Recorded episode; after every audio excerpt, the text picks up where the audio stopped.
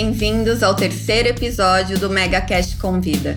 Eu sou a Natália Bezutti e na entrevista de hoje o assunto é o impacto do aumento das tarifas de energia na economia do país. O nosso bate-papo passa pela evolução da estrutura setorial e do posicionamento do Brasil na economia global.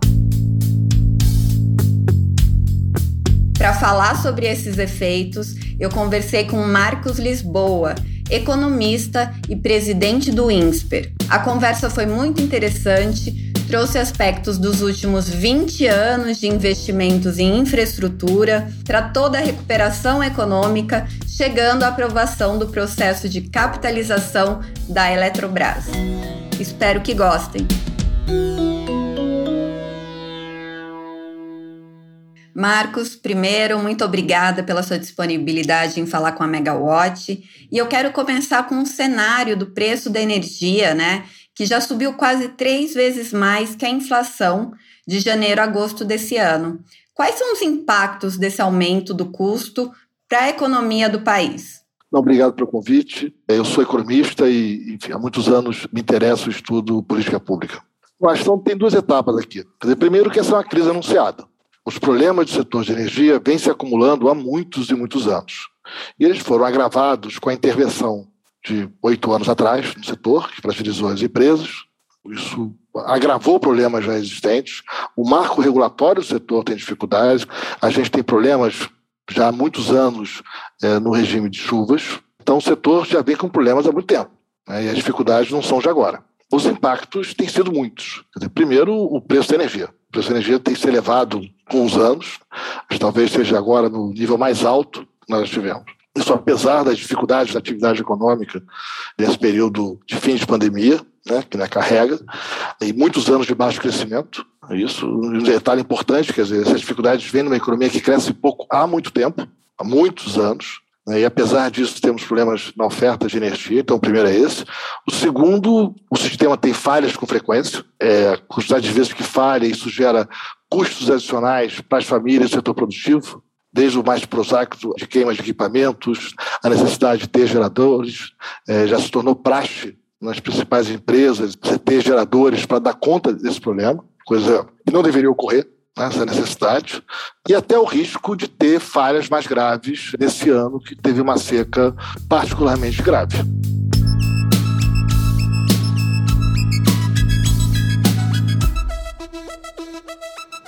quais são os reflexos disso? É um menor crescimento do PIB, desaceleração de investimentos no país? O Brasil não é uma economia que cresce pouco à toa. Nós temos problemas em várias áreas que levam a esse baixo crescimento da economia, esse baixo crescimento estrutural. Eu acho que às vezes os economistas ficam muito preocupados com política monetária, juros, né, atividade econômica, mas os problemas estruturais da economia brasileira são graves. Esse é um país que cresce pouco há 40 anos. Há 40 anos nós crescemos menos é, é, que os países desenvolvidos. Há mais de 20 anos nós crescemos muito menos que os demais emergentes. Né? Se pegar uma série, depois do fim da hiperinflação até agora, né, o Brasil teve um desempenho muito pior que os países emergentes, sobretudo fora da América Latina. Bastante pior. Isso decorre de problemas estruturais graves, é, um regime tributário que onera em particular o setor de energia, é um regime tributário repleto de distorções, que onera muito alguns setores, né, distorcendo, vou usar os jargões dos economistas, preços relativos, induzindo o uso de tecnologias ineficientes, induzindo escolhas de investimento ineficientes, né, e isso reduz crescimento. E problemas graves no setor de infraestrutura. Isso aparece na logística, na oferta de energia, em diversas atividades.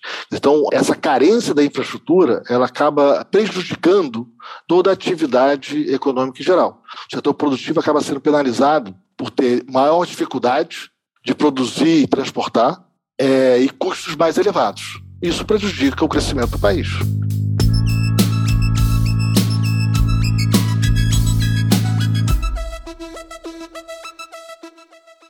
E nos seus estudos, qual é a análise que a gente consegue ter do crescimento da economia nesse ano e expectativas de investimento?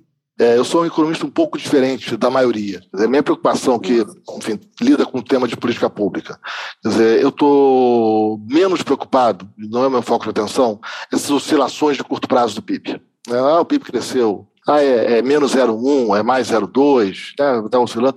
Essas oscilações de curto prazo, primeiro, essas séries de alta frequência, elas têm muito erro de medida e elas são voláteis por fatores absolutamente conjunturais. Então, você teve um ano mais difícil, aí você tem uma boa recuperação, isso dá um carrego estatístico, aí no, no ano seguinte, porque é, como é média contra média, fica melhor. A minha preocupação maior é a capacidade de crescimento de longo prazo do país. Será que nós vamos continuar crescendo nessa faixa abaixo de 2%, talvez indo agora para 1%, em média, ao longo dos próximos anos? Ou será que o país vai conseguir ter um crescimento mais robusto? Esse, para mim, é o grande desafio. E já há muitos anos que o Brasil tem um crescimento bastante medíocre. É, nos melhores anos dessas últimas quatro décadas, o, que o Brasil melhor conseguiu, que foi nos anos Fernando Henrique e Lula, foi crescer na média do mundo. E muito menos que os demais emergentes fora da América Latina. E mesmo do que alguns da América Latina. Então, nos melhores momentos, a gente conseguiu ter um desempenho apenas medíocre, sendo que o Brasil é um país de renda baixa. Enquanto os demais emergentes, os demais países de renda baixa, que também têm renda baixa, conseguiram crescer significativamente mais. O Brasil está ficando para trás.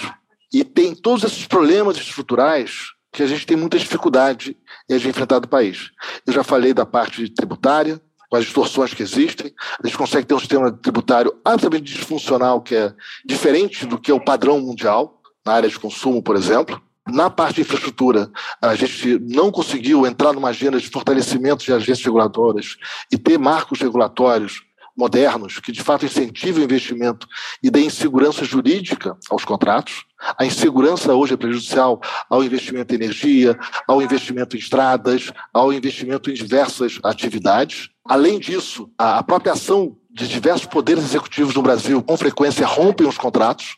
Isso gera uma insegurança ainda maior se o poder público rompe contratos com facilidade, como ocorre no Brasil com frequência, e é sancionado pelo judiciário em processos absolutamente complexos, com vai e volta, qual a segurança você tem do investimento de longo prazo? Então, infraestrutura é um outro ponto fundamental da nossa dificuldade de crescer. Um terceiro ponto é a ineficiência do Estado brasileiro. Para um país emergente de renda baixa como o Brasil, nós temos um Estado grande, um Estado bastante grande na comparação com os demais países poucos vão ter estados maiores do que o nosso. Apesar disso, o provimento de serviços públicos é de muito pior qualidade do que os demais países, quando você faz as comparações internacionais.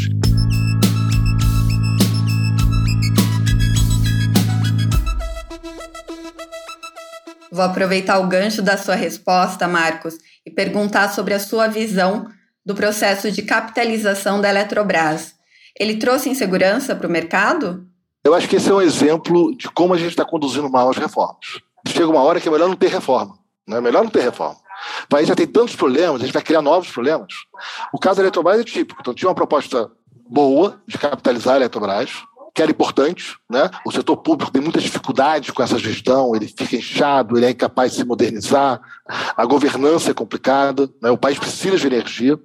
Capitalizar seria uma ótima iniciativa, mas quando a gente viu na tramitação do projeto neste governo, o que aconteceu foi que este bom passo acabou sendo prejudicado, enormemente prejudicado, por uma série de dispositivos que vão tornar a energia mais cara no Brasil do que ela precisaria ser.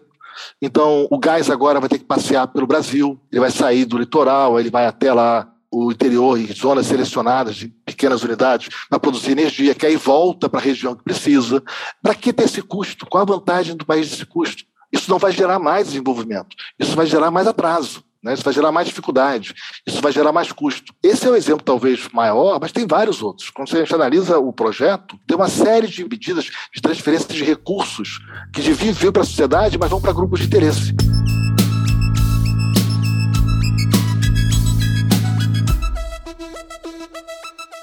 E quando a gente fala no aumento da tarifa, existe um ciclo de impactos? Qual que é a classe de consumo que é mais afetada e como que a gente quebra esse ciclo? Olha, no fim do dia, os grandes prejudicados por todos esses equívocos é a grande, a imensa maioria das famílias brasileiras, que ficam muito mais pobres do que poderiam ser, que têm dificuldade de ter uma escola de qualidade, pelos problemas de gestão pública, que não conseguem ter saneamento de qualidade, para o marco regulatório ainda equivocado, mesmo o projeto que saiu no Senado, que ainda não virou prática, está repleto de problemas. O que aconteceu com a Eletrobras, aconteceu uma série de reformas que foram aprovadas neste governo. Acabaram gerando mais retrocesso. Prometem avanços, mas quando você faz a análise do detalhe das medidas, elas trazem imenso retrocesso. Agora, tudo isso, no fim do dia, é prejuízo para a grande maioria da população, em meio a um país que está ficando para trás em relação ao resto do mundo, a média do mundo e aos demais emergentes.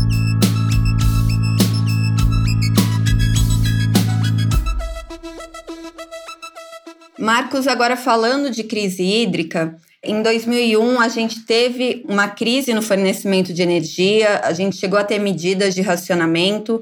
Eu queria saber se você acompanhou isso na época e como foi a retomada da economia.